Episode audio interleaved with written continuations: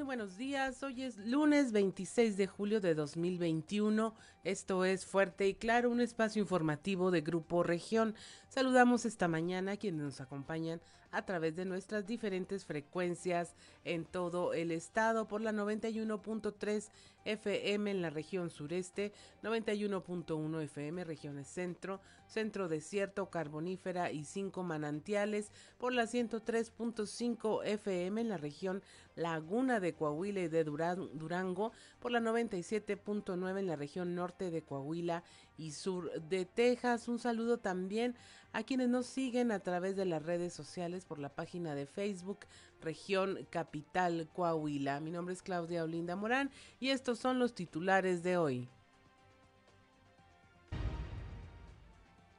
Vive Saltillo, un domingo de aniversario a lo largo del día y desde temprana hora se desarrollaron una serie de actividades para celebrar el 444 aniversario de la Fundación de Saltillo, esto como parte de las actividades de clausura del Gran Festival Internacional de Cultura en esta capital. El gobernador Miguel Ángel Riquelme asistió como invitado de honor a la sesión solemne del Cabildo de Saltillo en la que se entregó la presea Saltillo dentro de los festejos del aniversario de la ciudad. Tras participar en la celebración del 444 aniversario de la ciudad, el obispo Monseñor Hilario González destacó que dos rasgos de eh, la vocación de la capital es que es una ciudad segura y un lugar donde brota en abundancia el agua que es lo que da vida y esperanza. Vacacionistas tendrán que estar en aislamiento al regreso, esto al emitir una recomendación para no bajar la guardia y seguir con el protocolo sanitario. El director de Protección Civil en Sabinas, José Pichardo González, exhortó a que los ciudadanos que salieron a vacacionar al regreso se mantengan en cuarentena para evitar los riesgos de contagio. La Cámara Nacional de Comercio, la Canaco de Torreón, solicitó mayor vigilancia de la Dirección de Seguridad Pública Municipal durante el horario de cierre de establecimientos en esa zona. Aumenta el problema de consumo de la droga conocida como cristal entre los jóvenes de Piedras Negras. Esto lo informó Oscar Arce, quien es director de la Casa de Rehabilitación Cristo Rompe las Cadenas.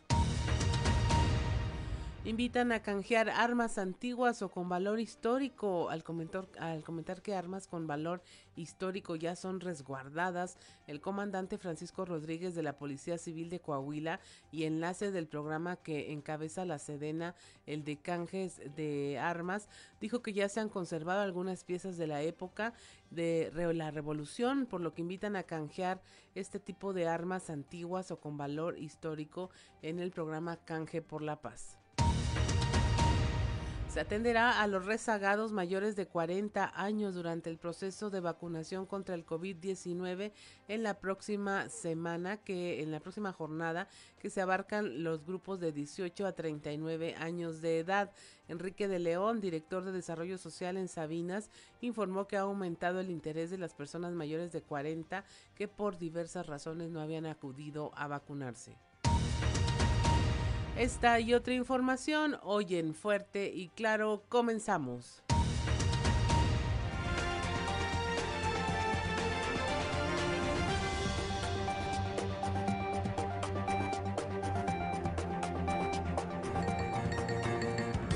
Esto es Fuerte y Claro. Transmitiendo para todo Coahuila. Fuerte y Claro. Las noticias como son con Claudio Linda Morán y Juan de León.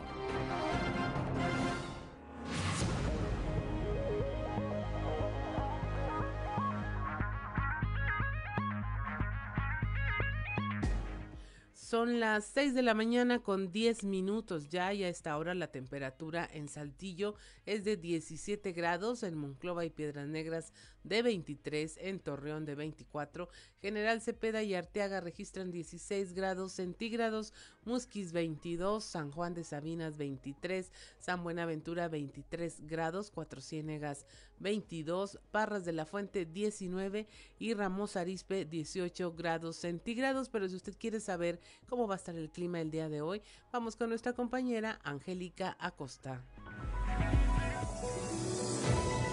El pronóstico del tiempo con Angélica Acosta.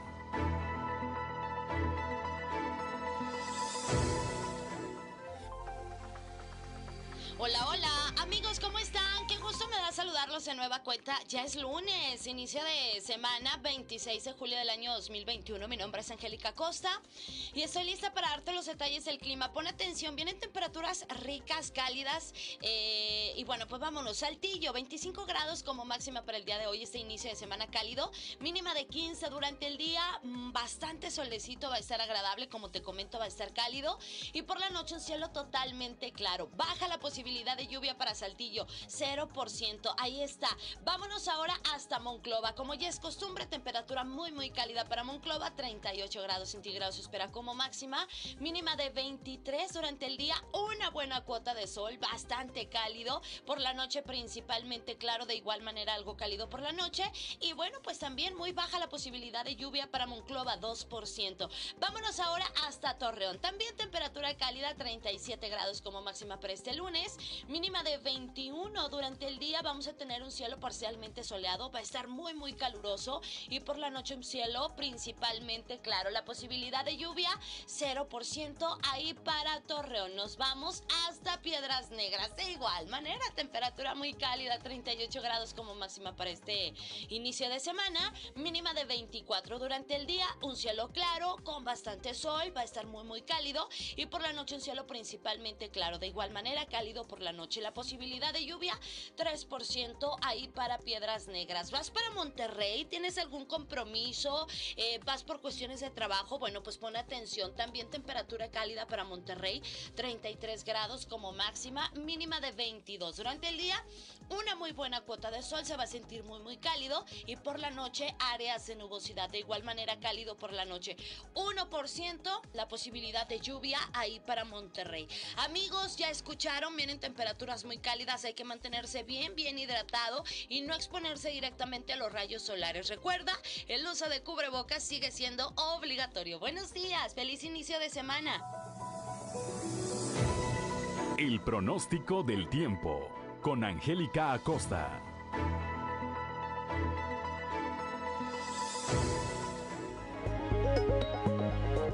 6 de la mañana con 13 minutos. Hoy es lunes 26 de julio. Y si usted quiere saber lo que ocurrió un día como hoy, vamos a las efemérides con Ricardo Guzmán. ¿Quiere conocer qué ocurrió un día como hoy? Estas son las efemérides con Ricardo Guzmán. Un día como hoy, pero de 1533, murió estrangulado el último emperador inca, Atahualpa, apresado y ejecutado por órdenes del conquistador Francisco Pizarro en Cajamarca, al no jurar obediencia a España y abrazar el catolicismo. También, el 26 de julio pero de 1863, murió el héroe insurgente mexicano Juan José de los Reyes Martínez, conocido como el Pípila, quien destacó por su participación en la Guerra de Independencia. Y un día como hoy, pero del 2005, despegó de Cabo Cañaveral, Florida, el transbordador Discovery, rumbo a la Estación Espacial Internacional comandado por la astronauta Philip Collins, la primera mujer en dirigir un lanzamiento espacial.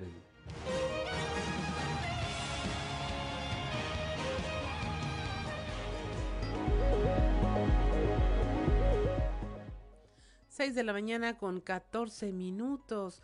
El santoral del día. Hoy es día de la señora de Santa Ana, San Joaquín y Erasto. Quien, si usted conoce a alguien que lleve estos nombres, pues felicítelo. Es día de su santo. Santa Ana, San Joaquín y Erasto. Yo creo que sí. Sí, ahora sí hay muchos eh, conocidos que puedan tener un motivo para celebrar. De perdido, invítelo a desayunar. Se reactiva la economía, mantiene eh, su sana distancia y no cocina esta mañana. Son las 6 de la mañana con 15 minutos y es momento de irnos a los deportes con Noé Santoyo. Resumen Estadio con Noé Santoyo.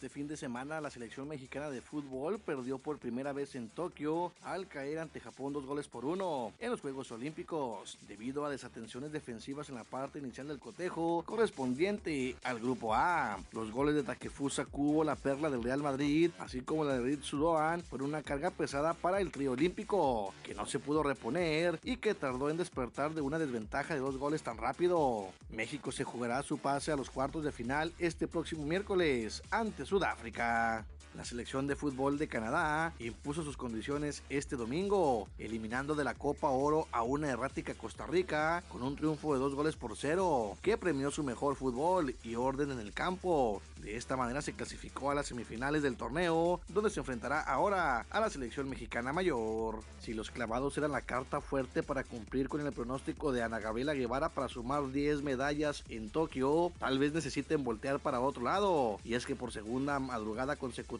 México no ganó presea, ahora quedándose cortos en los sincronizados desde la plataforma de 10 metros con Kevin Berlín y Diego Valleza. El día de hoy concluye la jornada número 1 de la Liga MX, cuando Cruz Azul se enfrente a Mazatlán a las 20 horas. Los resultados de este fin de semana fueron el Necaxa cayendo derrotado 3 goles por 0 ante Santos Laguna. Juárez cayó ante Toluca 3 por 1. Pachuca derrotó 4 goles por 0 a León. Atlético inició con debut al ganar a Chivas 2 goles por 1. Pumas y Atlas no se hicieron daño al quedar en 0 goles. Monterrey y Puebla empataron a un gol, mientras que Tigre superó a los Cholos de Tijuana 2 goles por 1. Balance positivo es el que Tecolotes de las dos Laredos obtuvo esta semana en sus nidos al culminar la serie en el Parque La Junta con triunfo de 9 carreras por 3 sobre Aceleros de Monclova para obtener 4 juegos ganados por 3 caídas. En otro encuentro de la Liga Mexicana de Béisbol, con racimo de 3 carreras en la primera y séptima entrada, le dieron el triunfo a los zaraperos de Saltillo 6 carreras por 4 sobre los algodoneros de la Unión Laguna para rescatar el último juego de la serie, celebrado en el Estadio Revolución. Resumen Estadio con Noé Santoyo.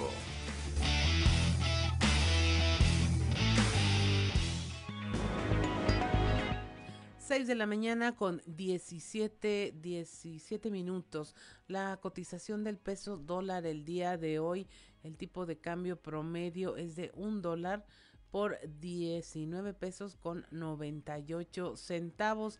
A la compra 19 con 75, a la venta 20 con 21 centavos. Y es momento de irnos a un resumen de la información nacional. Lleva México cuatro días consecutivos con más de 15 mil casos de COVID, supera ya las 238 mil muertes.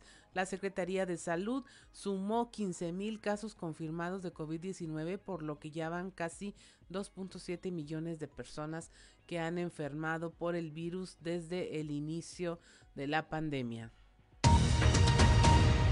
Marchan en la Ciudad de México padres de familia para exigir al gobierno quimioterapias para los niños con cáncer. Ahora fueron alrededor de un millar de personas entre ciudadanos, asociaciones civiles, políticas y vecinales, así como activistas como Adrián Levarón. Todos ellos marcharon en la Ciudad de México para exigir que haya abasto de quimioterapias para estos niños.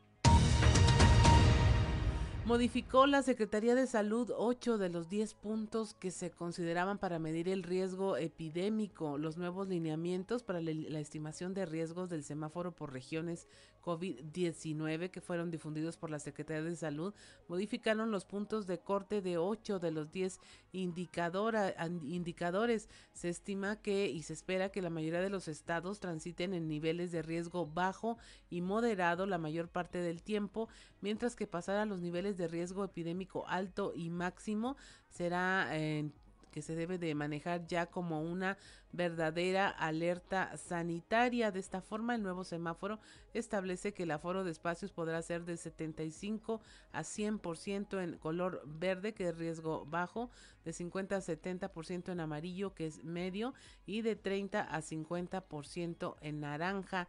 En menos de 30% el semáforo en riesgo máximo será cuando esté en rojo. El uso de cubrebocas se mantendrá obligatorio en el resto de los niveles de riesgo. Son las 6.20 de la mañana y es momento de irnos a un consejo G500.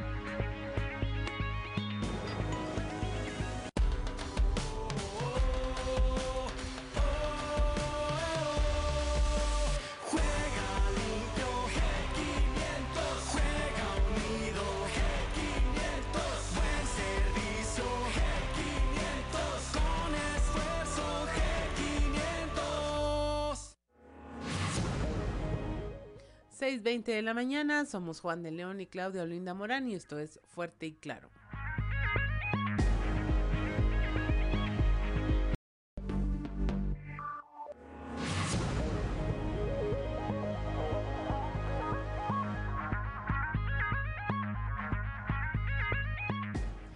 6 de la mañana con 25 minutos, la temperatura en Saltillo 17 grados, en Monclova 23, Piedras Negras 23 también, Torreón 24 grados, General Cepeda 16, Arteaga 16, Musquis 22 grados, San Juan de Sabinas 23, San Buenaventura también 23 grados, Cuatro Ciénegas 22, Parras de la Fuente 19 y Ramos Arispe 18. Y mire, si usted no se enteró, el día de ayer fue el aniversario de la ciudad de Saltillo, aniversario número 447. Y bueno, después de un año de pandemia, 444 y después de un año de pandemia, pues hubo celebración y finalmente pudo eh, cumplirse este eh, serie de festejos y rituales que tenemos los saltillenses para celebrar el aniversario de la ciudad. Nuestra compañera Leslie Delgado estuvo muy cerquita de todas estas celebraciones y le invito a que nos acompañe a escucharla para que nos cuente qué fue lo que ocurrió en este, pues ya fue maratónico festejo. Buenos días, Leslie. Hola, ¿qué tal? Muy buen día, Clau. Te saludo con gusto a nuestros escuchas y quien nos sigue a través de redes sociales, eh, deseándoles que tengan un excelente inicio de semana. Efectivamente, pues una vez más se cumplió un aniversario eh, más de Saltillo, 444 años, y pues bueno, cabe señalar que también pues es el último de la gestión del alcalde Manolo Jiménez, es por eso que durante eh, pues esta semana, semana pasada, se realizaron una serie de actividades, precisamente, precisamente el día de ayer, que fue eh, la fecha especial, el domingo, pues inició con las tradicionales mañanitas que pues bueno, estuvieron amenizadas por la rondalla de Saltillo, que se llevó a cabo esta celebración como tradicionalmente se hace en el Parque Mirador, donde pues bueno, estuvo el alcalde Manolo Jiménez acompañado también pues del secretario de gobierno Fernando de las Fuentes y donde pues obviamente con el amanecer, con esta eh, con esta eh, pues situación se realizó. Posteriormente eh, se llevó a cabo pues la ofrenda floral en el Salto de Agua que se ubica en la parroquia del Ojo de Agua, del Santo Cristo del Ojo de Agua, donde pues ahí eh, se dice que eh, inició Saltillo, donde se encontró este brote de los peñascos y eh, estuvo ahí el obispo Hilario González, donde encabezó una bendición muy sentida y muy especial, donde pues él también durante la misa hizo un reconocimiento a la ciudad y sobre todo eh, pues a este brote de agua tan significativo para todos los saltillenses. Y pues bueno posteriormente recorrieron estas calles que eh, pues dan a la plaza de la Nueva Tlaxcala donde pues también se hizo una ofrenda floral eh, la eh, significativo en, la escultura donde pues está el español y el indio donde pues se fusionan estas dos culturas y pues bueno, también ahí estuvo el alcalde Manuel Jiménez, eh, acompañado de la señora Paola, con su esposa, y posteriormente pues se inauguró la eh, rodada con causa también pues en el marco de toda la situación que vivimos durante este año de los incendios, pues bueno, esta rodada con causa precisamente se hizo con eso para concientizar pues a la población de los peligros también pues que sufre nuestra sierra de Zapalinamé y bueno ya durante la tarde eh, se realizó la sesión solemne de Cabildo donde estuvo el gobernador del estado el ingeniero Miguel Ángel Riquelme encabezándolo junto con el alcalde Manolo Jiménez y pues donde también se realizó eh, la presea Saltillo donde en este año eh, pues bueno en primera instancia se otorgó al CRIP Coahuila eh, debido a que eh, recordemos que se reconvirtió en un centro eh, de recuperación post-COVID y pues bueno, que afortunadamente ya durante este año pudo desconvertirse y volver a ser pues este centro para las personas que tienen alguna capacidad diferente y pues bueno, en este sentido se otorgó este reconocimiento también en la, en la categoría en vida se, reconoce, se reconoció la trayectoria de la empresaria eh, Patricia Elena Martínez González. Y pues bueno, también eh, post-mortem se entregó la presea a Jorge Arturo Fuentes Aguirre, hermano pues del cronista de la ciudad Armando Fuentes Aguirre, eh, donde pues ha sido, fue un, personaje muy destacado de la ciudad, un doctor pues que eh, también eh, aportó mucho en cuanto a sus libros, en cuanto a, a la historia de nuestra ciudad. Y también cabe señalar que estuvo eh, el obispo emérito Francisco Villalobos durante esta ceremonia pues tan especial, también pues con múltiples invitados, se lleva a cabo pues la sesión y, y la presea, la entrega de la presea en el Casino de Saltillo. Posteriormente también se realizó el, el concierto del siglo, donde pues se tuvo mucha convocatoria por parte de los saltillenses, eh, donde estuvieron figuras como la internacional Sonora Santanera, donde estuvo eh, la cantante Regina Orozco, eh, donde estuvo también pues múltiples celebridades haciendo pues homenaje a la ciudad y ya para finalizar por ahí de las 10 de la noche pues se realizó también la tradicional pirotecnia desde el Parque Mirador donde pues también la gente pudo apreciar eh, pues toda la la pirotecnia, toda esta fiesta de colores. Y pues bueno, cabe señalar que por segunda ocasión se realizó de manera híbrida a través de las múltiples plataformas que tiene el gobierno municipal en las redes sociales, pues los saltillenses también pudieron disfrutar de las actividades que pues se tuvieron durante este festival. Y pues bueno, vamos a escuchar un poco de lo que dijo tanto el alcalde como el gobernador del estado en esta sesión solemne. Estimado gobernador, en nombre de todas y todos los saltillenses, le agradezco por su apoyo y respaldo de siempre. Y con mucho aprecio y cariño le hacemos entrega de un zarape de bronce con la siguiente inscripción. Para nuestro amigo generoso, el gobernador Miguel Riquelme, por todo su gran apoyo para llevar a Saltillo al siguiente nivel. Muchas gracias, señor gobernador. Muchas gracias a todos. Feliz. Es una escultura fundida en bronce a la cera perdida, inspirada en la icónica del ayuntamiento Carlos Robles, Carlos Robles Lostanau.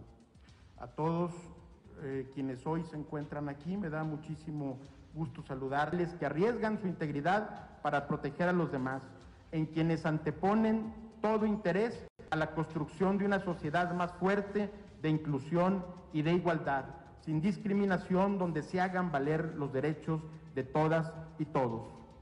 Agradezco a todas y todos las incontables muestras de solidaridad y el apoyo que he tenido en nuestro proyecto de gobierno durante este tiempo.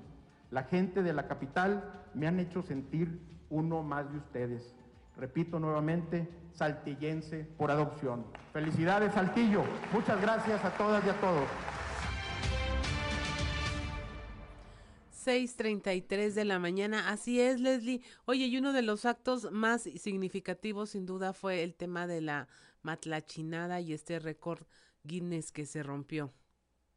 Efectivamente, sí, dentro pues del Festival Internacional de Saltillo, eh, pues se inició con esta matlachinada que rompió un récord Guinness donde participaron más de eh, 600 danzantes que fueron convocados y que sin duda eh, marcó otro precedente importante eh, pues a la tradición y, precisamente se, se brindó este homenaje tan especial a, los matlachines que sin duda siempre están dentro de las fiestas patronales eh, tradicionales y que eh, pues participaron en muchos, incluso hubo grupos muy especiales como de adultos mayores, incluso de niños con síndrome de Down que fueron partícipes de este evento tan importante. También recordemos que hubo un concierto eh, de la Filarmónica también que tuvo mucho convocatoria.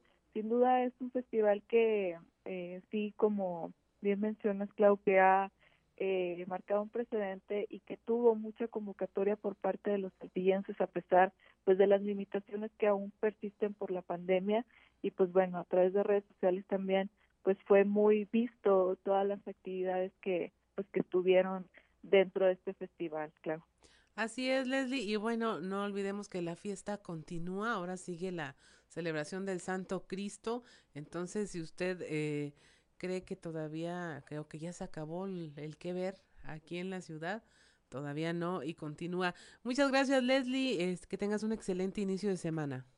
Igualmente, Clau, excelente inicio de semana para todos.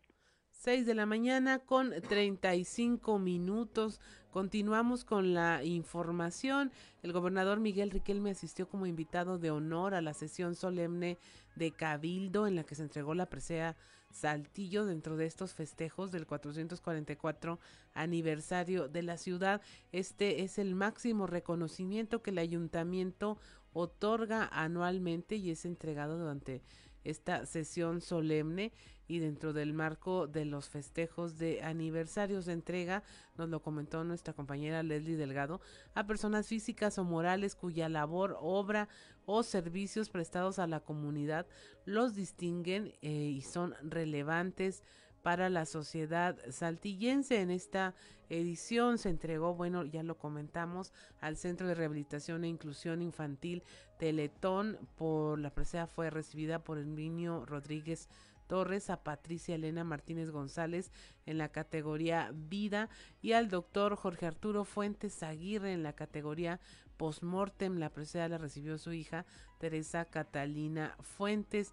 Eh, tras hacer una reseña de la fundación de la capital coahuilense, personajes y hechos históricos que la han marcado, el gobernador Miguel Riquelme expresó que al festejar el 444 aniversario de su fundación es eh, de gran tradición, heroísmo y de grandeza y está convertida esta ciudad por el impulso de su sociedad en la segunda mitad del siglo XX y que es una eh, importante área metropolitana. También eh, resaltó y reconoció las cualidades de la señora Patricia Elena Martínez, quien fue galardonada del doctor Jorge Fuentes, así como de todo el equipo del CRIT Teletón. 6, eh, de la mañana con 37 minutos rápidamente, continuando con la información.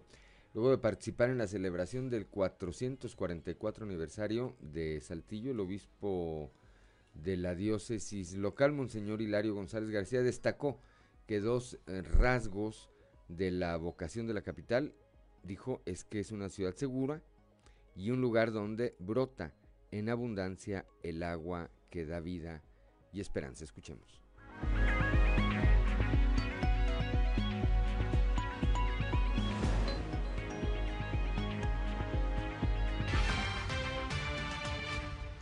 Tuve la oportunidad de estar ahí en el Salto de Agua, hicimos eh, la bendición de, ese lugar y seguimos pidiendo la bendición de Dios para nuestra ciudad. El mensaje para mí es, este, hoy la palabra de Dios nos invita, nos exhorta a San Pablo a vivir conforme a nuestra vocación de hijos de Dios, de cristianos. Y entonces mi mensaje para Saltillo sería, pues eso, exhortar a todos los que somos saltillenses, ya sea de nacimiento, desde siempre, o los que nos hemos avecindado aquí estamos eh, sirviendo y disfrutando esta ciudad, que vivamos conforme a la vocación de, de Saltillo, una ciudad que según su pictograma es un monte de donde sale agua.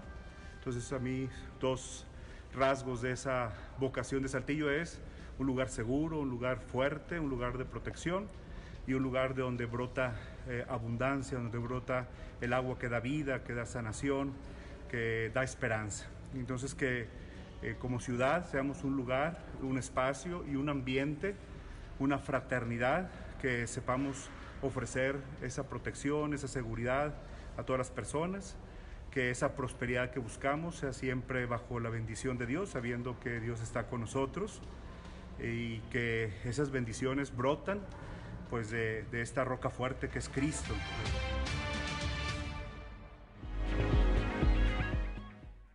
Ya son las 6 de la mañana, 6 de la mañana con 39 minutos, que no se le haga tarde. Es hora de ir a un consejo G500.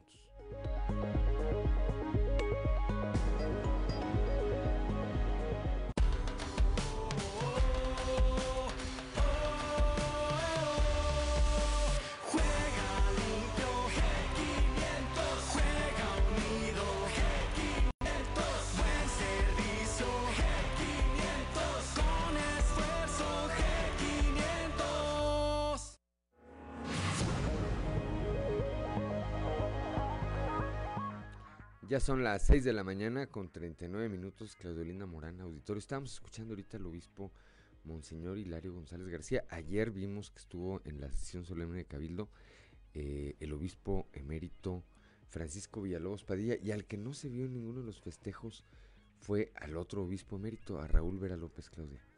Así es, Juan, y bueno, seguramente el obispo ah, Hilario disfrutó mucho las celebraciones yo no sé, eh, bueno, en Linares, donde les digo, de Linares era mucho más chiquita. Sí. Eh, estaba tratando de averiguar qué cuántos años tenía, pero sin duda Saltillo tiene una gran tradición y, y él, él se mostró admirado por este tema de, de donde nace el ojo de agua en la ciudad, cómo se alimenta el resto de la ciudad y pues el agua es vida y ahí se, eh, es donde se instalan los primeros asentamientos humanos. seguramente ha de estar muy muy interesado en la historia de esta ciudad capital del estado de Coahuila. Así es, 6 de la mañana, 6 de la mañana con 40 minutos. Estamos en Fuerte y Claro.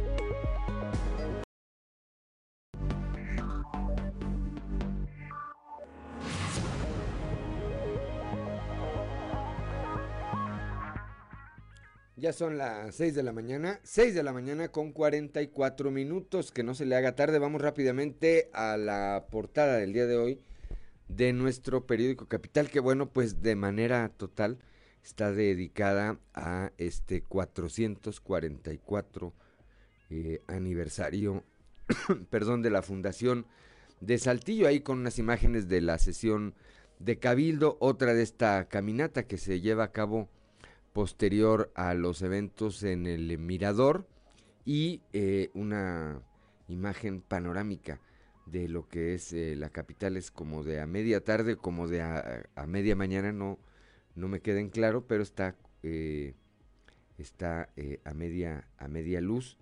Y este, este fue, esta fue la portada, así como les comento, que se dedicó de manera íntegra el día de hoy de nuestro proyecto Capital a este 444 aniversario de la ciudad.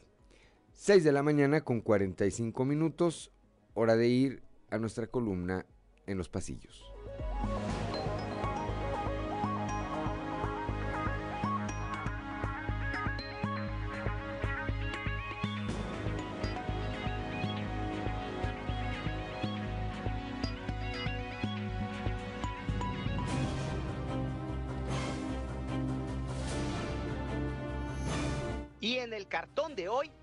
De la Escuela, que nos muestra el presidente de México, Andrés Manuel López Obrador, caminando al lado de un niño que va de la mano de un horrible y escalofriante virus del COVID.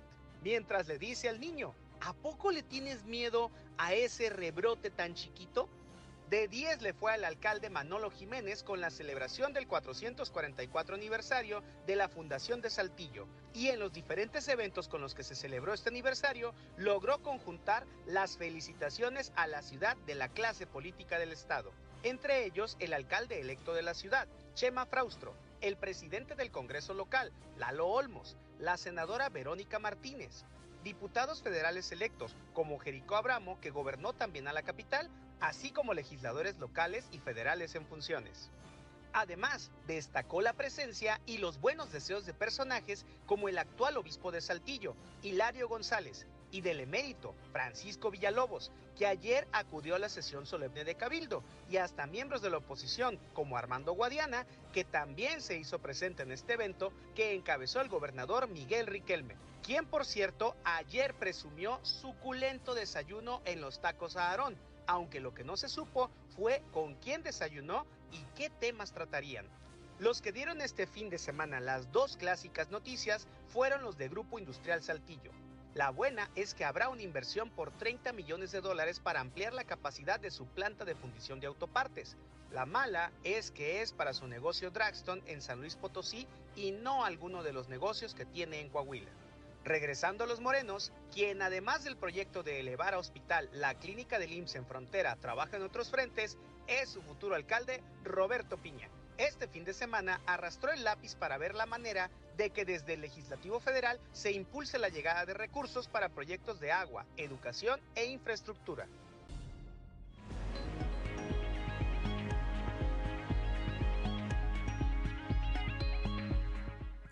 Ya son las 6 de la mañana, 6 de la mañana con 47 minutos. Vamos eh, rápidamente a un panorama informativo por el estado y comenzamos allá en la región eh, centro con eh, Guadalupe Pérez. Continúa este programa de Canje por la Paz, donde va, pues los ciudadanos tenemos la posibilidad de acudir a puestos, a sitios en donde hay personal de la Secretaría de la Defensa y de las corporaciones de seguridad del Estado a canjear armas por dinero. Una variante, una variante de este programa es que también están eh, canjeando armas eh, antiguas o con valor histórico. Guadalupe Pérez, muy buenos días.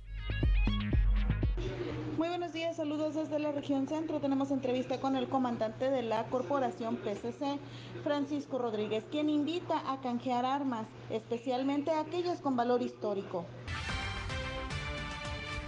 la instrucción de, del gobernador del estado y la secretaria de Seguridad Pública es que si tiene valor histórico o contribuye a la historia o al conocimiento de la historia, sea resguardada y mandada obviamente al lugar adecuado, que debe ser un museo o, bien a, a, la Secretaría de Seguridad Pública y ya posteriormente ellos canalizan esos artefactos. ¿Cuáles serían las características para poder establecer que determinada arma debe ser resguardada por su valor histórico? pues porque sean de uso antiguo o que estén en buenas condiciones y que sean parte de, alguna historia, porque también eso conlleva la historia, a saber más la historia.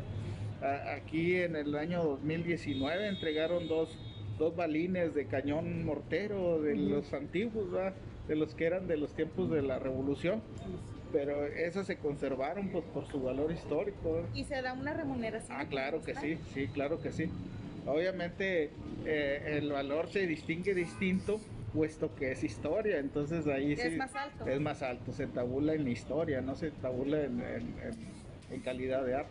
¿Cuántas han llegado a captar de valor histórico aquí en la región con las campañas que Hasta ahorita son han entregado desde el 2018 a la fecha una, dos arcabuces, eh, dos de, la, de las armas conocidas de independencia que eran de una sola pólvora con retrocarga este, y son históricas. Entonces, esas, eh, aparte los balines que menciono, que, que, son de cañón mortero de los tiempos de la revolución. Tal como precisa el comandante de la PCC, el objetivo es preservar estas armas con valor histórico, las cuales son analizadas y resguardadas por la Secretaría de Seguridad Pública y después expuestas en museos. Saludos desde la región centro para Grupo Región Informa, Guadalupe Pérez.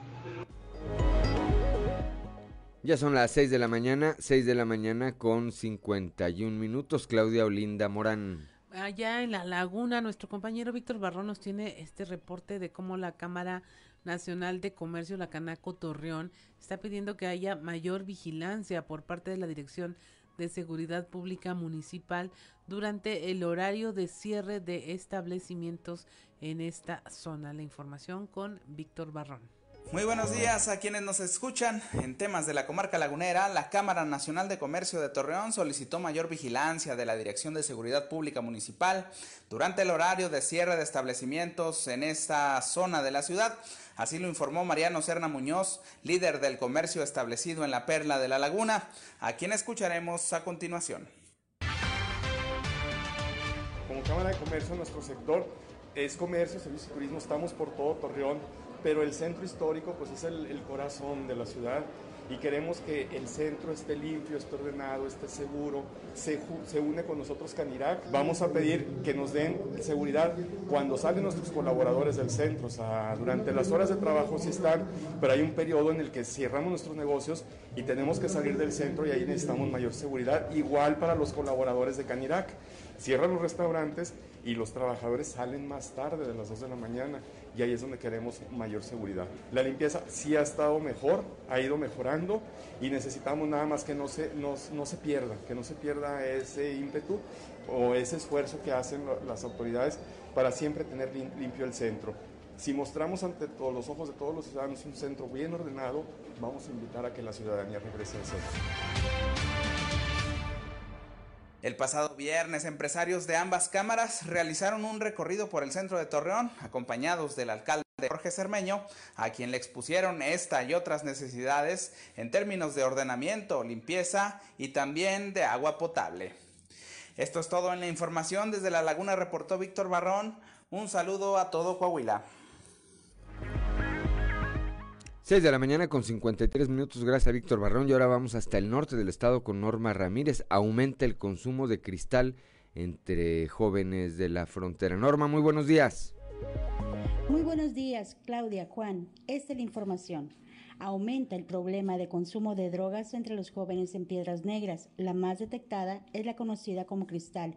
En todas sus modalidades, informó Oscar Arce, director de la Casa de Rehabilitación Cristo Rompe las Cadenas. Explicó que la agresividad de este tipo de droga trae consecuencias letales y se están viendo casos cada vez más en edades tempranas. Esta es la información. Hoy más se usa es el cristal, el cristal en todas sus modalidades, inhalado, inyectado, eh, pastillas, es lo que está dañando a la juventud. Esa es la droga de moda, por decirlo así. La, droga empiezan por diversión, porque muchos de ellos no quieren eh, dormir, en este caso traileros, guardias, eh, empiezan porque dicen pues el cristal nos ayuda a no dormir pero después se vuelve un infierno porque atrapa la voluntad de la persona y ya no pueden vivir sin esta droga. Para Fuerte y Claro, desde Piedras Negras, Norma Ramírez. Ya son las 6 de la mañana, 6 de la mañana con 54 minutos. Sí, a partir de que se han endurecido las eh, medidas, eh, Claudio Auditorio, de restricción en la frontera, particularmente eh, uno de los fenómenos que se advirtió, pues es que se fue quedando mucha droga en el país y se convirtió incluso en moneda de cambio, en moneda de cambio para muchas otras, muchas otras actividades. Ya son las 6 de la mañana, 6 de la mañana con 55 minutos. Estamos en Fuerte y Claro.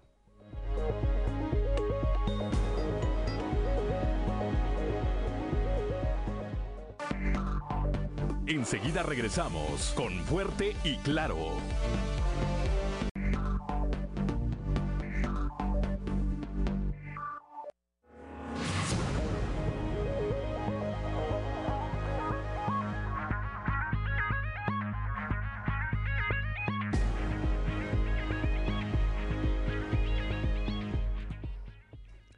Ya son las 6 de la mañana, 6 de la mañana con 59 minutos. En eh, temas de la carbonífera, más adelante les vamos a platicar, vamos a estar platicando de estas recomendaciones que están haciendo, pues eh, yo supongo, Claudia, auditorio, que en todos lados, particularmente vamos a hablar de lo que está ocurriendo en el caso de la carbonífera, que está el director de protección civil está pidiéndole a los ciudadanos que salgan o que están saliendo de vacaciones, que al regresar se mantengan, se hagan esta cuarentena de 15 días, que es la que se recomienda, para evitar riesgo de mayores contagios, ¿verdad? 6 de la mañana, 6 de la mañana con 59 minutos. Bueno, son ya las 7 en punto, 7 de la mañana en punto. Y como todos los lunes tengo en la línea telefónica y le aprecio mucho su comunicación a mi amigo Rubén Aguilar Valenzuela. Rubén, muy buenos días. Buen día, Juan, buen día que nos escuchan. Eh, pues hoy mi comentario hace referencia al comandante en jefe de las Fuerzas Armadas, que es el presidente de la República, que a lo largo del proceso electoral violó de manera sistemática la Constitución. Eh, el proceso pues terminó el 6 de junio, pero en torno al Tribunal Electoral eh, siguen eh, los eh, juicios, los análisis de las denuncias que hubo de violación del el presidente, el comandante en jefe. el propio INE estima que fueron en, en el 80% de las comparecencias mañaneras durante el proceso que el presidente violó el artículo 41 y 134 de la Constitución, uno que dice que ah, no el presidente eh, o cualquier elemento del Ejecutivo, los tres órdenes de gobierno, durante el proceso electoral no se pueden referir al proceso y tampoco pueden publicitar la obra pública. Y uh, en investigaciones independientes, una de ellas del Universal, calcula que fueron en el 95% de las comparecencias mañaneras que el presidente el presidente violó la Constitución, el comandante en jefe violó la Constitución. Y yo me pregunto si eh, el ejército y el comandante en jefe eh, juraron cumplir y hacer cumplir la Constitución, ¿Cómo es posible que de manera abierta, sistemática y consciente se haya violado de esta manera la Constitución? Ah, ¿Cuál es la posición del general secretario, de los eh, oficialidad, de los generales de división, de los oficiales del ejército respecto a que ellos que juraron cumplir la Constitución y hacerla cumplir, pues su comandante en jefe la viola de manera sistemática cuál es la actitud.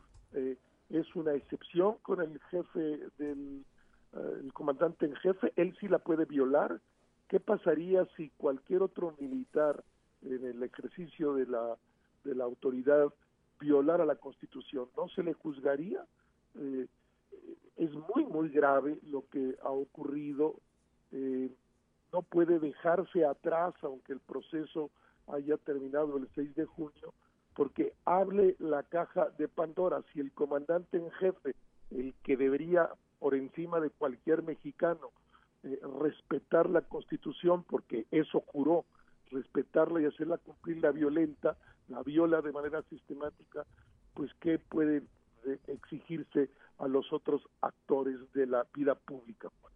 Pero además, eh, Rubén, me parece que deja abierta una puerta, este, esta, este tipo de actitudes que no tienen una sanción, deja abierta una puerta para que lo haga de manera eh, continua en los procesos electorales que están eh, por venir y que si bien a él le competiría el eh, siguiente proceso federal, bueno, eso no lo mantiene ajeno a que meta la mano en los procesos electorales donde se van a decidir gubernaturas el próximo año y el próximo año y el próximo año, Rubén.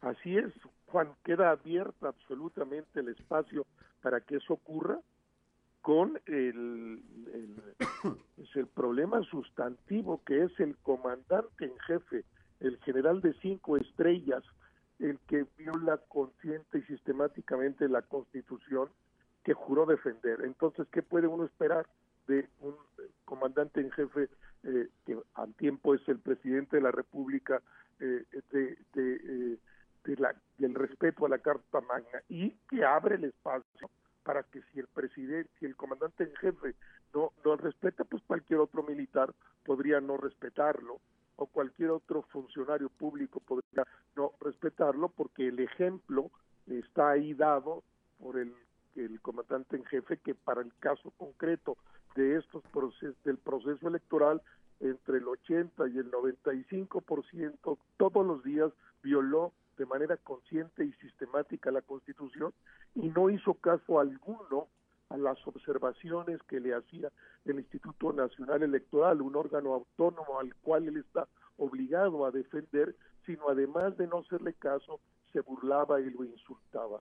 Eh, está ahí, no había pasado nunca en la historia moderna del país eh, de eh, esto, de esta nivel. Había habido algunos presidentes que habían en alguna ocasión, pues en inversión de la propia institución electoral, violentado la Constitución en unas dos, tres ocasiones, pero aquí es de manera sistemática, consciente y sin ninguna posibilidad de, eh, de que sea llevado a juicio, sí, sí llevado a juicio, porque el tribunal en, ya en diversas eh, resoluciones ha planteado que el presidente violó estos artículos y en razón de eso violó la eh, imparcialidad y la equidad del proceso electoral, pero no pasa nada porque no hay cargos que lo puedan llevar a, a, otras realidades y él lo sabe, como el 99% de los delitos que se cometen en el país son impunes, el presidente se protege la impunidad. Sí, pero además eh, de repente hasta con excusas, eh, ahora que está la veda con motivo de la consulta, esta consulta pública, que esta consulta popular que habrá el próximo primero de agosto, bueno, hace unos días que nuevamente cometió el presidente una irregularidad de esta naturaleza, alguien le dijo y dijo, ah, no me acordaba que había veda. Y eso a mí me parece increíble, Rubén. Tú trabajaste con un presidente. Bueno, a mí me parece que el, quien está al frente de una nación, pues debe traer una agenda al dedillo de todo este tipo de cosas, Rubén.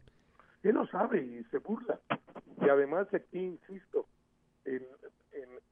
que lo sabe, se burla, interviene, está interviniendo también en este proceso, esta pseudo consulta del primero de agosto, eh, pero me parece particularmente grave, y lo quiero subrayar, que sea el comandante en jefe el que debería dar ejemplo a la nación y a las Fuerzas Armadas del país que juraron por la doctrina militar en respetar y en cumplir y hacer cumplir la Constitución que el comandante en jefe de manera consciente, sistemática, la violente, Juan. Pues sí, pues bueno, y con esto nos despedimos. Rubén, el problema es que los mexicanos elegimos a un personaje cuya eh, una de sus frases más célebres fue al diablo con las instituciones, Rubén. Pues así fue, es una decisión del electorado y el electorado también es el que puede resolver esta situación. Pues ahora aguantarnos. Gracias Rubén, como siempre, platicaremos el próximo lunes, Dios mediante, y que tengas un excelente inicio de semana. Igualmente, igualmente para todos los que nos escuchan. Buen día. Buen día, Rubén Aguilar Valenzuela, 7 de la mañana con 8 minutos, Claudio Linda Morán. Pues en temas de la región carbonífera, como bien lo mencionaste en instantes anteriores, bueno, hay esta preocupación por el tema de los vacacionistas y es una acción a la que a lo mejor en, en Sabina se están poniendo eh, mayor atención. Eh, nuestro compañero Moisés Santiago nos tiene el reporte de esta medida que sugiere José Pichardo González, titular de Protección Civil, para tratar de no bajar la guardia y que pues se auto, autoimpongan una especie de cuarentena quienes salen de vacaciones. Buenos días, Moisés. Hola, ¿qué tal Claudia y Juan? Es un placer saludarles desde la región carbonífera. Pues sí, efectivamente, como lo comentan, pues se está emitiendo esas recomendaciones a la ciudadanía que salió a vacacionar durante este periodo. José Pichardo González exhortó a los vacacionistas que al regresar pues se, se hagan una autocuarentena porque esto permitiría evitar el riesgo de contagios y recomendó que incluso hasta podían llevar a hacerse una prueba de COVID para evitar eh, ser portadores de, esta cepa del virus. Esto es lo que nos comenta José Pichardo. Que no nos olvidemos que no hay que bajar la guardia, hay que seguir usando cubrebocas, gel antibacterial y pues prevenirnos por la gente que viene de otros lados, eh, pues amablemente, educadamente hay que darles el gel y todo para evitar precisamente que tengamos un, contacto de, un problema de coronavirus. Entonces este, hay que cuidarnos, hay que más y salimos de vacaciones, Dios nos permitió andar de vacaciones, llegar y pues durar unos días en casa por ahí eh, reposando para ver si no tenemos ningún malestar y pues a, echarle ganas, hay que usar cubrebocas. A la persona que veamos que no de cubrebocas, oye, pues usa cubrebocas, la cosa pues está, Sabina se mantiene tierra amigos con muy buena aceptación. Ahorita estamos en semáforo verde, no queremos que caiga, no queremos que haya suspensión de actividades y sobre todo que se cierren centros pues de diversión y todo, pero pues hay que cuidarnos unos a otros. Si vamos a un lugar por ahí que vamos a ver gente, pues hay que tratar de, estar más o menos separados. Sí, pues es válido hacerse la prueba. Este, yo ya este mes nos toca mandar a, bomberos precisamente a hacer la prueba. Yo me la acabo de hacer precisamente la prueba porque nosotros constantemente levantamos personas heridas en accidentes y enfermos y todo. Entonces en esta semana ya me toca mandar nuevamente a bomberos a, a checarnos la prueba. Constantemente estamos revisando. 7 de la mañana con 10 minutos, así es Moisés, y pues como dice él, saben que somos tierra amiga y le damos la bienvenida, pero pues sí, cuídese. Así es, efectivamente, es algo importante el hecho de que no se relajen las medidas de, protección, lo que tiene que ver con el uso de gel y cubrebocas, que es algo que se ha venido repitiendo constantemente y se tiene que continuar con estas medidas, Claudia. Así es, Moisés, pues muchas gracias por la información, que tengas un excelente inicio de semana. Igualmente es un placer saludarles desde la región carbonífera, su amigo servidor Moisés Santiago. 7 de la mañana con 11 minutos y mire también en la carbonífera se va a atender a los rezagados de más de 40 años en el próximo proceso de vacunación. Se invitó a todos los interesados a asistir a la siguiente fase de vacunación y bueno, esto esta información ya es para quienes tienen entre los 18 y 39 años y los mayores de 40 que en una primera instancia no quisieron vacunarse, pero que ahora bueno, ya que vieron que no pasó nada, pues están regresando a esta intención de sí vacunarse y bueno, los próximos días estará ya informando de cuándo y dónde se tendrán estos eh, centros de vacunación allá en la región carbonífera. Y miren, no salimos de la región porque hay información muy interesante. Vamos a platicar con Rolando González, él es director del Cerezo Femenil en Sabinas, porque seguramente usted lo escuchó la semana pasada de voz de nuestro compañero Moisés Santiago, este, esta historia, este dato de cómo eh, a través de el cerezo se estaba logrando la rehabilitación de mujeres que tienen problemas de adicciones. Buenos días, eh, licenciado Rolando. Buenos días, Claudia. Platíquenos cómo es esta historia, qué es lo que ocurre, qué es lo que se está haciendo para colaborar en este tema que suena un poco extraño en materia de adicciones. Así es, eh, hemos estado pasando ahorita de el problema con las adicciones eh, femenil. Sí. Eh, ahorita pues el más fuerte es el cristal, entonces eh, pues se hace el proyecto y la realización del Centro de Rehabilitación Nuevo Amanecer aquí en la región carbonífera, en Sabinas, Coahuila. Entonces hay como una especie de colaboración para atender estos, estos problemas. Eh, estamos eh, trabajando eh, con terapias, terapias psicológicas, terapias espirituales, terapia tribuna, consejería en adicciones. Eh, pues ahora lo vuelvo a repetir con, con las mujeres, que es ahorita el caso que, que está surgiendo dentro de, de la región. A ver, nada más para que para que nuestra audiencia esté enterada. Estamos hablando de mujeres que ya están en reclusión y que tienen algún problema de adicción y se está tratando a través de este grupo. Así es, hay ya mujeres eh, internadas aquí en el centro de, rehabilitación, este, ya están en proceso de, recuperación, ya están tomando sus terapias. Este centro de rehabilitación pues es a puertas cerradas, nosotros manejamos el proceso sugerido seis meses, de los cuales tres meses nosotros este, manejamos eh, para que la compañera se limpie de, de todo lo que ella consumió. Sí. y los próximos tres meses los trabajamos de resentimiento con la familia porque muchas de las veces lo vemos por el lado malo de es que me, me internaron, me, me encerraron, entonces yo no quería, pero la, la familia ya ve la necesidad de, de la paciente que ya, ya no puede sola, entonces acude con nosotros para brindarle esa ayuda y, y pues trabajamos esa parte del resentimiento para el día de mañana que ellas salgan, pues estén conscientes de que era por, por su salud y por recuperar a la familia. Ahora, esto es, eh, bueno, para mí en este sentido es una novedad porque antes eh, ni siquiera se tomaba en cuenta que pues el 90% de quienes iban a dar a un centro de eh, eh, penitenciario femenil o varonil tenían problemas de adicciones y se dejaban solos y básicamente se curaban como podían y no había este acompañamiento emocional que están ustedes ahora procurando de después de, porque lo que usted dice tiene mucho sentido. ¿Qué pasa después con todo lo que ocurrió emocionalmente dentro de la familia y dentro de la persona al ser víctima de una adicción tan fuerte que incluso tiene que ver con ir a parar a los centros penitenciarios por lo mismo?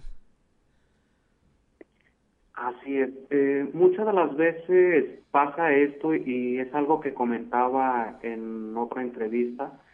Eh, muchas de las veces todo inicia, eh, la sociedad inicia por, por la familia, entonces, eh, pues porque lo doy todo o, no estoy al pendiente de, de la compañera. Entonces, es muy cierto, eh, ahorita ya está lleno de centros de rehabilitación, pero ahorita se, se han estado enfocando más en los centros de rehabilitación eh, varoniles para hombres y, y pues creo yo que, que a la mujer la hemos dejado atrás y sin darnos cuenta que, ahorita es la que necesita la ayuda y entonces pues me tocó, gracias a Dios me tocó hacer esa parte de ayudar a, a la mujer. Hay albergues que, que pues sí les dan la ayuda, pero la mujer es maltratada, es humillada. Entonces creo yo que, que ya es tiempo de, de darle parte a, la mujer para, para brindarle esa ayuda y sacarla de, de este pozo de la drogadicción.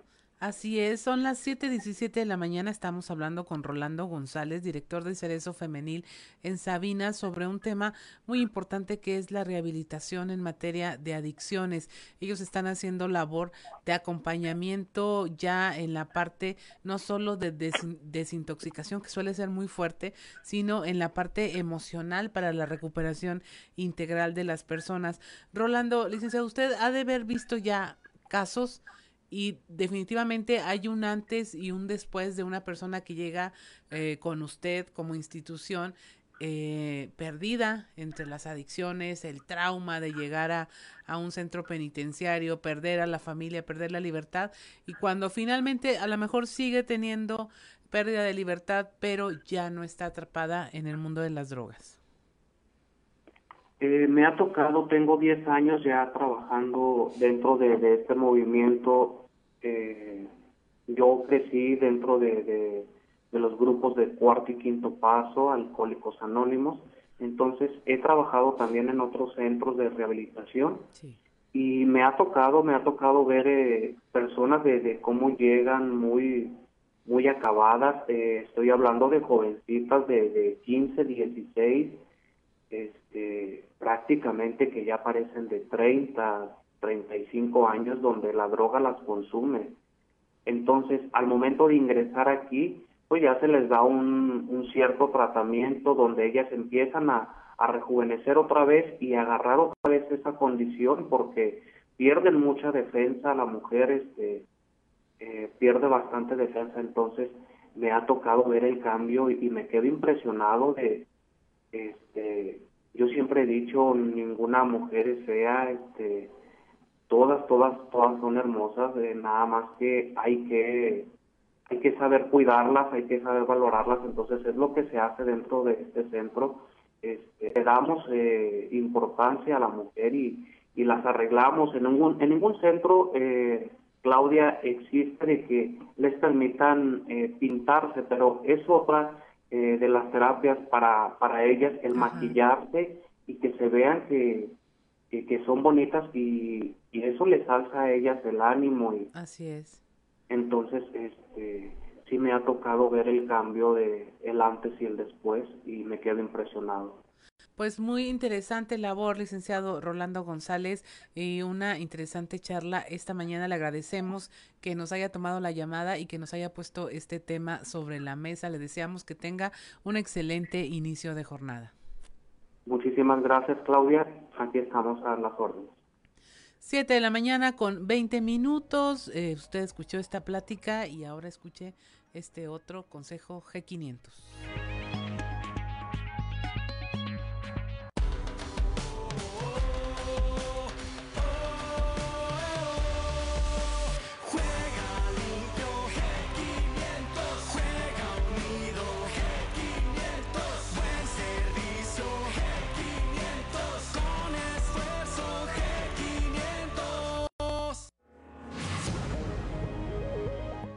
7 de la mañana con 20 minutos. Somos Juan de León y Claudia Olinda Morán y estamos en Fuerte y Claro.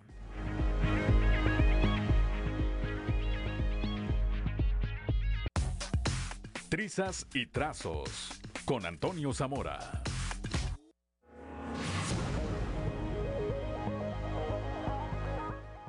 Ya son las 7 de la mañana, 7 de la mañana con 24 minutos y como todos los días en la línea telefónica con las trizas y los trazos de Antonio Zamora. Toño, muy buenos días. Buenos días, Juan. Buenos días a, a las personas que nos están escuchando a esta hora. O- hoy iniciar el espacio con que hace algunos minutos este, hubo paro, inició el paro técnico en Altos Hornos de México porque se contemplaba para las 7 de la mañana. La verdad es que se adelantaron, eh, el paro técnico eh, inició a las 6.50, nos acaba de, de informar nuestro bolero que está ya disfrazado de, de trabajador eh, eh, en la planta 2 de, de AMSA. Eh, fíjate que el paro técnico tiene como razón, Juan, eh, a- arreglar algunas cosas que, que estaban mal. Colocar eh, este, re- refractario en el alto horno y en los convertidores del PF. ¿Por qué? Pues porque se encontraban en muy mal estado. Porque incluso eh, nos llegaron fotografías eh, en de que había ya agujeros eh, en el en el alto horno y por ahí se, se tiraba eh, la radio por lo que urgía que se hiciera esta reparación. Y tú me vas a preguntar, bueno, ¿y, y qué va a pasar con los trabajadores sindicalizados y de confianza? Pues eh, no permanecerán sin hacer nada, se encargarán de liberar equipo, limpieza. ¿Qué es esto? Pues, o sea, enfriar y purgar eh, los, los equipos que se tienen para la producción de acero, para que la producción, además, válgame la redundancia, se inicie eh, como antaño. Y Como si estuviera, recupere- como si estuviera nuevo. Sí, y, y que Monclova recupere su objetivo de, de capital del acero, ¿no? Porque en los últimos meses la producción ha sido ha sido mínima. Te va a sorprender, Juan, que te diga que, que no hay dueño de AMSA, que el dueño sigue siendo Alonso Ancira Elizondo, que Alonso Ancira Elizondo fue es quien le está metiendo la lana a esta reparación general. Este, no sé si sea de los 250 millones de dólares que, que le cobró Andrés Manuel o qué sé yo. Eh, dentro de la cosa de, de- por- porque es buena noticia el hecho de que se vaya a hacer eso a- al, al interior de, de la planta 2. Pero también es muy buena noticia, Juan, que se va a reactivar la, la economía. ¿Por qué? Porque eh, constructoras de la región están involucradas en este trabajo. Porque, porque hay tanta gente de fuera que, que, que pues tienen que ser personas expertas además, este, que estas personas es- están abarrotados los hoteles de Monclova. no hay una habitación vacía. ¿Por qué? Porque hay mucha gente, hay gente del distrito de la Ciudad de México, hay gente de Toluca, hay muchos gringos, hay gente de todos lados que están participando en esta reparación que tanta falta le hacía a Altos Hornos de México, Juan. Así es, esto es, eh, como dices tú, es una buena noticia porque, pues malo sería que, es- que viéramos estas eh, áreas de producción abandonadas o que las estuvieran desarmando. Eso nos daría eh, otra lectura. Pero el hecho Así de es. que lo estén reparando, pues eh, nos da pie a pensar que se seguirá produciendo y que aún más, como bien eh, lo apuntas, pudiera estarse preparando incluso un incremento en la producción con todas las buenas consecuencias que eso traiga. Y me regreso rápidamente con el otro tema. A ver, Julio Villarreal y compañía vinieron o estuvieron en, en algún momento en Monclova, se presentaron ahí como, bueno, quienes estarían al frente ahora de la cerera y no se les volvió, volvió a ver más, eh, Toño. Sí, sí, sí, efectivamente, cuando empezó el mitote con allá, con el señor aquel, este, con ya sabes quién o con ya saben quién, llegó, se presentó y demás porque supuestamente iba a ser el comprador y no volvió. Hay que, hay que recordar también, Juan, que cuando Alonso eh, este, le permiten salir de, la cárcel donde lo tenían ahí guardado, eh, llegó a, a Monclova y se reunió con los principales colaboradores, con los, los, los superintendentes de las diferentes áreas de, de AMSA, y, eso quiere hacer que no, pues fue muy significativo en el sentido de que, de que la empresa no estaba vendida, de que, que Alonso Cira seguía siendo el dueño y, demás, ¿no? Entonces yo creo que eso también le da, aunque no lo creas, tranquilidad a, los habitantes de la región centro, porque dicen, más vale malo por conocido que bueno por conocer. Así es.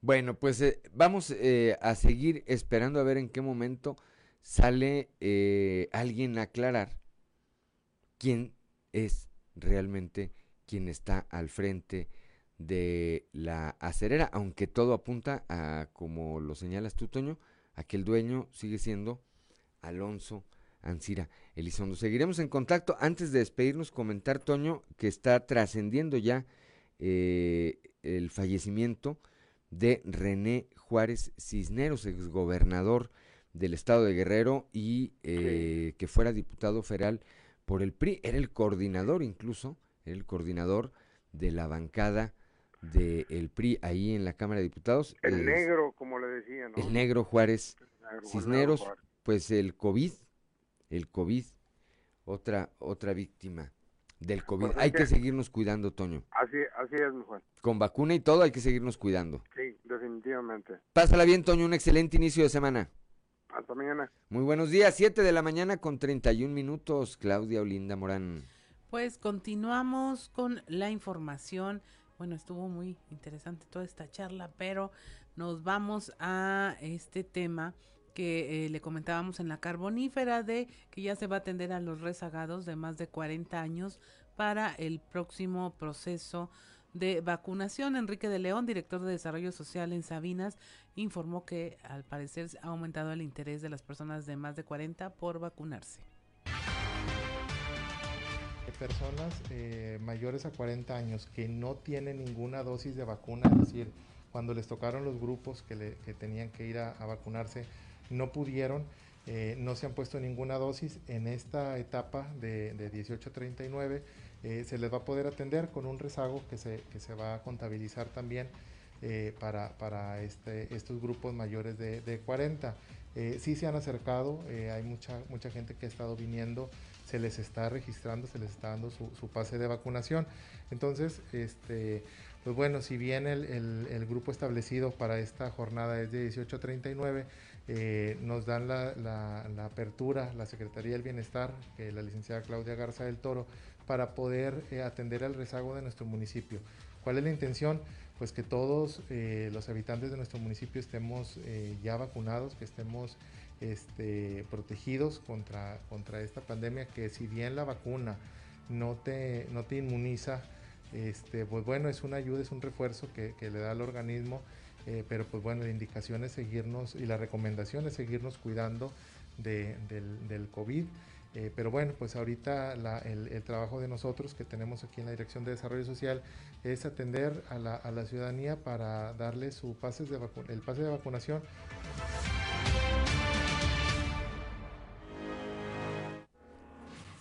Siete de la mañana con 33 minutos. También allá en la carbonífera, al saber que se pueden registrar nuevos casos de contagio de la nueva cepa del COVID-19, aumenta el temor entre la población y se incrementa la automedicación.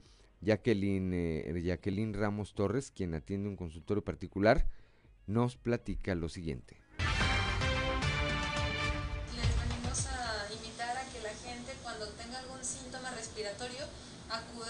Nosotros, con algún especialista en medicina, Ujú. para poder este, evitar la automedicación y que al momento que ellos ya se sientan demasiado mal, evitar un- alguna complicación.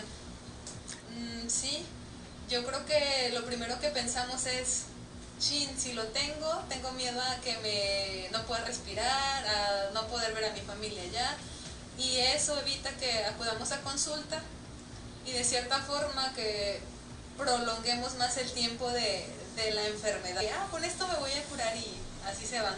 Hasta que ven que ya sí, de todas las edades, desde adolescentes hasta adultos mayores. Pues mira, la más rápida es un- la prueba rápida de COVID. Este dura el resultado, bueno, en tomarla, no sé, dos minutos te tardas y el resultado en- está en 15 minutos. ¿Es efectiva? Sí. Hay otra que se llama PCR. Ajá. Esa es como que la más confiable, nada más que el- la única desventaja que tenemos en esa prueba es que tarda muchos días, puede ser hasta una semana incluso. Entonces, ¿cuál sería la vía más viable? Que se realicen una prueba rápida y así ya tener la certeza de que tienen el virus o no.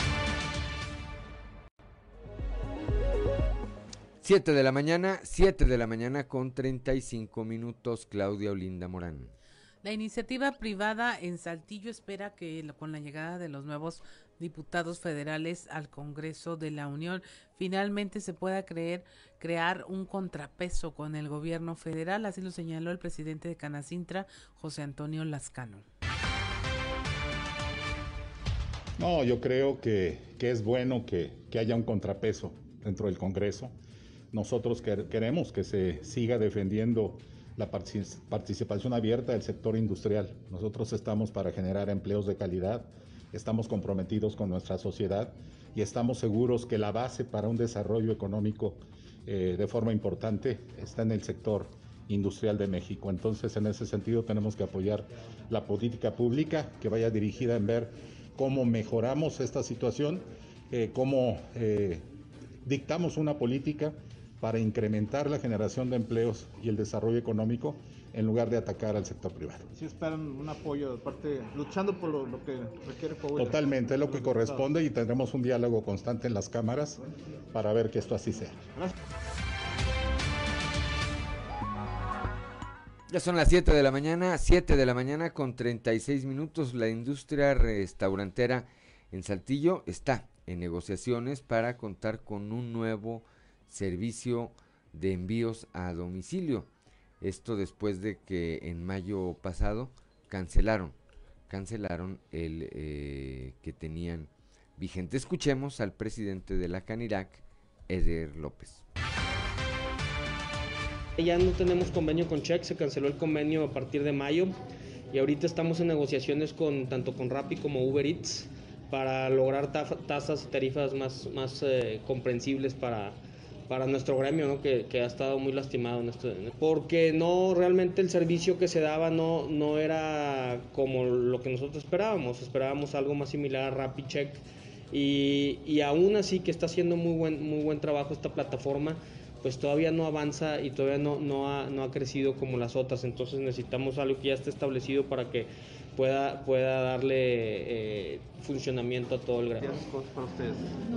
Va, obviamente el, el año pasado, si, estamos, si hablamos de julio, agosto del año pasado, pues representó hasta el 50%. Ahorita realmente está, eh, representa aproximadamente un 15-20%. Bueno, empezó por lo de la pandemia, que está más cerrado. Es correcto. Así es. Y ahora será un 15-20, pero es bastante bueno. para Es, es muy bueno, pues es 20% de venta muy buena. Perfecto. Ya son las 7 de la mañana con 38 minutos, Claudio Linda Morán. Ante los reclamos de los ciudadanos de colonias del poniente de Torreón, que desde hace más de tres meses se quejan por el desabasto de agua, el gerente general del CIMA, del Sistema Municipal de Aguas y Saneamiento CIMAS, Juan José Gómez Hernández, dice que ya hay un proyecto para la perforación de una nueva fuente de abastecimiento. Ya tenemos el proyecto, ya tenemos el estudio, ya tenemos la cotización, ya tenemos todo, estamos por definir. Por ahorita lo que nos tiene detenidos son los recursos, es aproximadamente 18 millones de Este pesos. año se iniciaría. Eh, Este año se iniciaría, yo creo que no sea el mes de agosto. Estamos viendo con el programa de Vamos a Michas, este, si ahí podemos jalar algo de recursos que todavía están pendientes y con eso invertir ahí en ese pozo. Estamos ahí surtiendo agua. Anteriormente era en la noche y ellos pidieron que fuera en la mañana, así que ahorita de 6 de la mañana a 10 de la mañana se le está dando agua con un tanque que tenemos ahí, de, un- de unos pozos que llegan ahí al tanque y de ahí surtimos a toda esa parte. Ah, así es. Entonces, pues tenían razón, ¿verdad? Por eso preferimos darle en la mañana, 6 de la, que es cuando están ellos ahí y aprovechan el agua que lleva para llenar sus cisternas o sus tinacos o tanques. 7 de la mañana con 39 minutos, hora de ir a un consejo G500.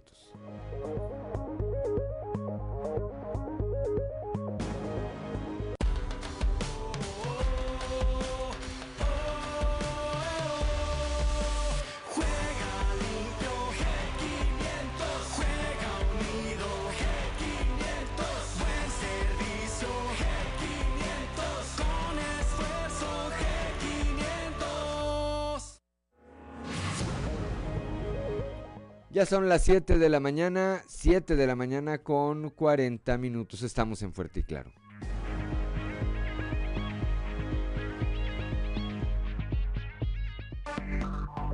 Enseguida regresamos con Fuerte y Claro. Ya son las 7 de la mañana, 7 de la mañana con 45 minutos. Y como todos los lunes, vamos con Alberto Borman y algo que vale la pena leer.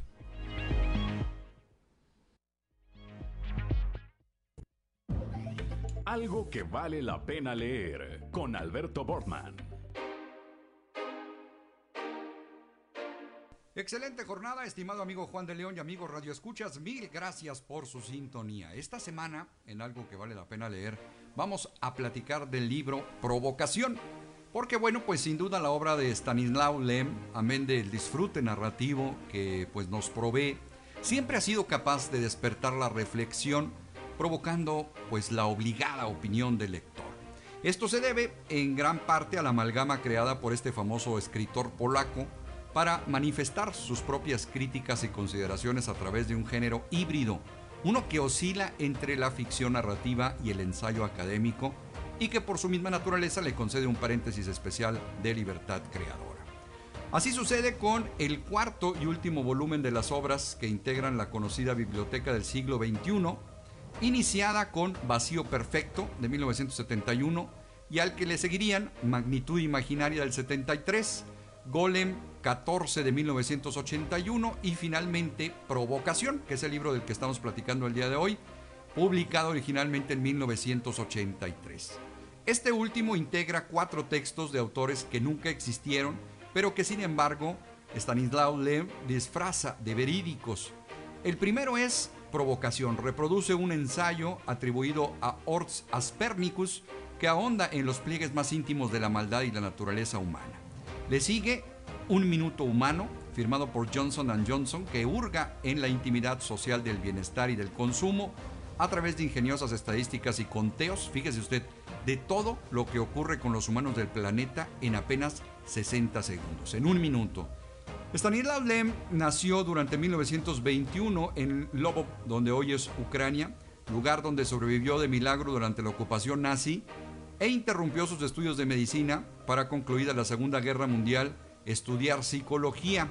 En 1961 mm, publica la obra Solaris del género de la ciencia ficción. Durante las siguientes décadas, viajes al espacio, astronautas y extraterrestres serían los protagonistas de muchas historias que siempre buscaron ir más allá de la simple narrativa para proponer, criticar sobre la naturaleza humana y social. Provocación ha sido reimpreso este 2021 por la editorial Impedimenta, lo que nos ofrece la oportunidad de reencontrarnos con uno de los más destacados autores de culto del siglo XX. Una lectura por demás interesante, Provocación de Stanislaw Lem. Amigos lectores, mil gracias por su atención y nos escuchamos la próxima ocasión cuando tengamos lista la recomendación de algo que vale la pena leer. Excelente semana, les desea su amigo Alberto Borman y recuerden, en estos tiempos de monopolio digital y tecnológico, leer un libro es hacer revolución. Algo que vale la pena leer con Alberto Bortman.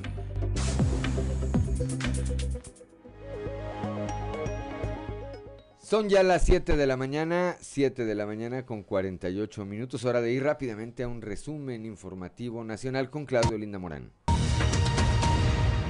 Lleva México cuatro días consecutivos con más de 15 mil casos de COVID, supera ya las 238 mil muertes. La Secretaría de Salud dice que van casi 2.7 millones de personas que han enfermado del virus desde el inicio de la pandemia.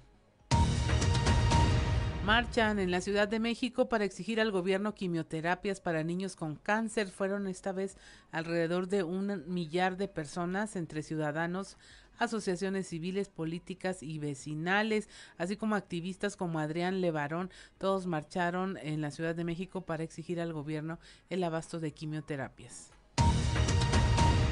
Modificó la Secretaría de Salud 8 de 10 puntos a considerar en el riesgo epidemiológico. Entre eh, las cosas que hay en este nuevo semáforo es que establece eh, que el aforo de espacios podrá ser de 75 a 100% si estamos en color verde, de 50 a 70% en amarillo, de 30 a 50 en naranja y de menos del 30% en color rojo. El uso de cubrebocas estará recomendado siempre en espacios públicos cerrados y sin posibilidad de mantener sana distancia y siempre y cuando haya color verde, pero se mantiene como obligatorio en el resto de los niveles de riesgo, entre otras medidas. Habla, habrá clases presenciales, llueva, truene o relampaguee. Esto es lo que dijo el presidente Andrés Manuel López Obrador, quien en medio de la tercera ola de COVID urgió al regreso a clases, toda vez que señaló que México y Bangladesh son los países que más tiempo llevan con las escuelas cerradas. Y en Acapulco desalojan a turistas de las playas para evitar contagios de COVID-19. Elementos de la Guardia Nacional y funcionarios del gobierno estatal exhortaron a los visitantes a salir de las playas y restaurantes en Puerto Marqués, Acapulco, para evitar contagios. Megáfono en mano se pidió a los turistas salir a partir de las seis de la tarde por disposición del Estado y debido al aumento de contagios de coronavirus. Y hasta aquí la información nacional. 7 de la mañana, 7 de la mañana con 51 minutos. Gracias, Claudio Morán. Y vamos ahora al show de los famosos con Ámbar Lozano.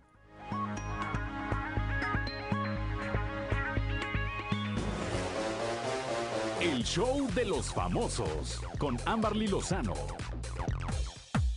Roberto Palazuelos reconoce que le gustaría llegar a ser gobernador de Quintana Roo. Roberto Palazuelos aún no se ha decidido. Todavía no está seguro que sea buena idea que le entre de lleno a la política y con ayuda de algún partido se lance a la carrera para llegar a la gubernatura de Quintana Roo estado en el que radica y tiene negocios desde hace un par de años. Sin embargo, aún no ha desechado la idea de convertirse en político.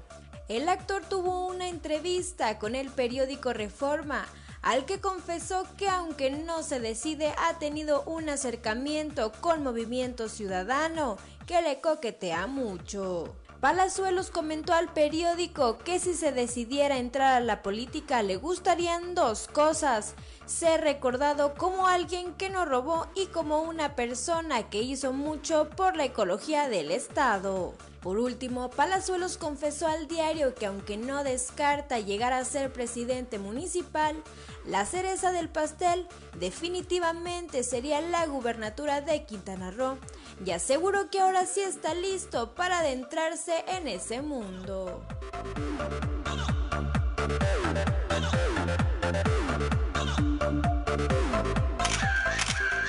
Dani Berriel no seguirá con proceso legal contra hombre que abusó de ella.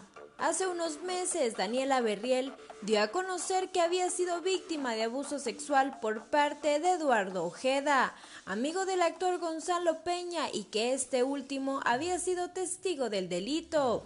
Tras iniciar un proceso legal en contra de su agresor y que incluso se girara una orden de aprehensión en contra de Peña, la actriz reveló que no seguirá con el proceso legal. A través de un video en Instagram, Daniela Berriel compartió con sus seguidores que ya no continuará con el proceso legal en contra de Eduardo Ojeda, quien abusó de ella y que por supuestas inconsistencias en el caso las autoridades liberaron.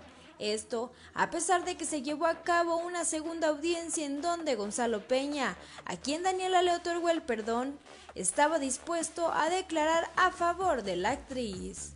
La última razón por la que Daniela Berriel ya no continuará con su caso es debido a las autoridades.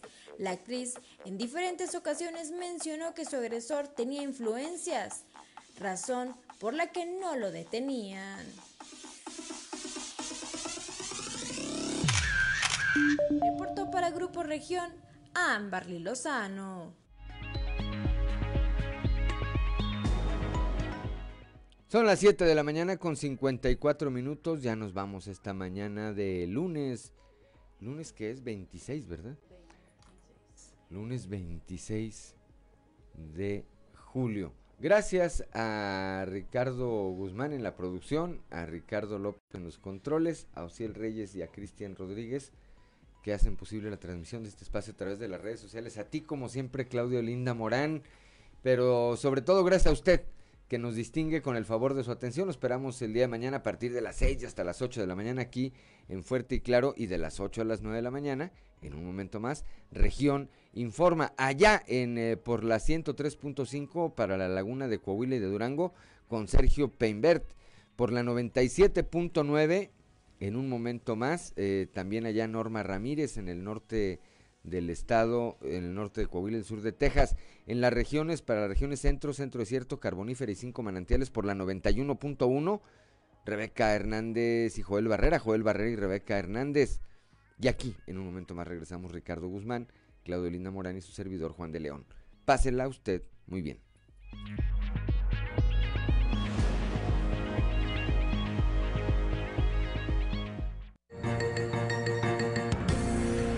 Escuchaste fuerte y claro las noticias como son, transmitiendo para todo Coahuila.